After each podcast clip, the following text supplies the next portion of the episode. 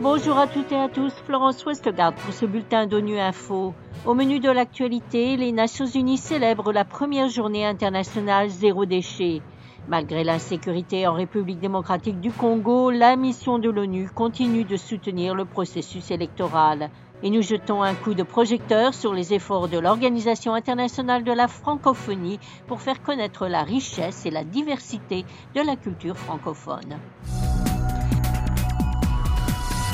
La journée internationale zéro déchet vise à promouvoir des modes de consommation et de production durable. Le secrétaire général de l'ONU, Antonio Guterres, dans un discours à l'Assemblée générale, a souligné que les déchets détruisent notre planète et qu'il est temps de lancer une guerre sur trois fronts. Au niveau des pollueurs, au niveau des investissements dans des systèmes modernes de gestion des déchets, mais aussi au niveau des consommateurs.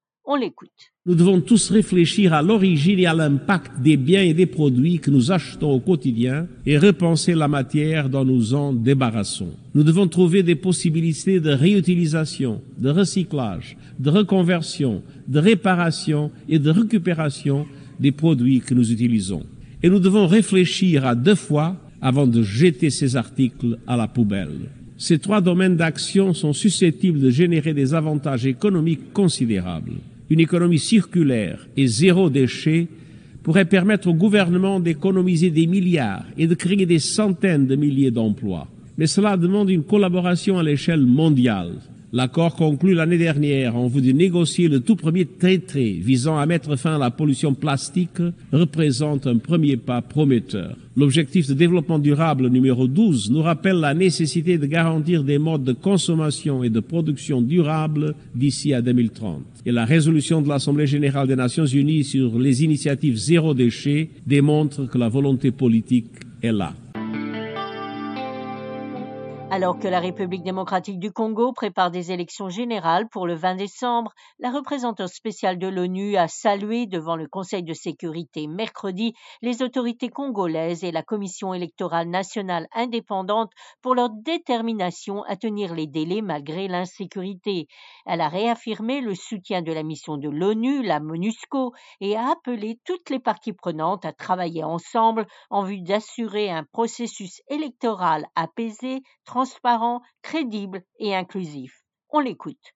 La MONUSCO, en partenariat avec les agences onusiennes, soutient le processus électoral et a répondu présente en transportant 126 tonnes de matériel électoral pour la CENI au Nord Kivu, au Sud Kivu et en Ituri. Le processus électoral reste cependant marqué par un manque inquiétant de confiance entre les principales parties prenantes de la société civile et de l'opposition et a même suscité l'appel au boycott de l'enregistrement des électeurs d'une partie de l'opposition. Je réitère mon appel à l'adresse de toutes les parties prenantes congolaises pour qu'elles travaillent ensemble en vue d'assurer un processus électoral apaisé, transparent, crédible et inclusif dans le strict respect de la Constitution et de la loi électorale. Alors que le monde compte 321 millions de francophones, l'Organisation internationale de la francophonie, l'OIF, mène des actions sur plusieurs fronts pour faire connaître la richesse et la diversité de la culture francophone. Par exemple, le prix des cinq continents, un prix littéraire octroyé à deux auteurs francophones. Le prix 2023 vient d'être accordé à deux lauréats du Québec et de la Tunisie, comme l'explique Nivine Khaled, directrice de la diversité culturelle et de la langue française à l'OIF. L'idée de ce prix est quand même euh, importante parce que c'est un prix qui est décerné à un talent littéraire qui écrit en français peu importe d'où il vient, même au-delà de l'espace francophone.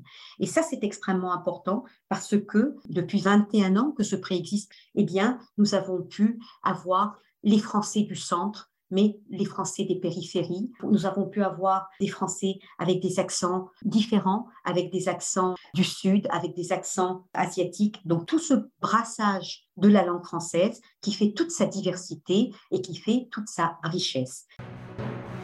Voilà, fin de ce bulletin d'ONU Info. Vous pouvez nous retrouver sur Internet et sur nos comptes médias sociaux, Twitter et Facebook. Merci de votre fidélité et à bientôt.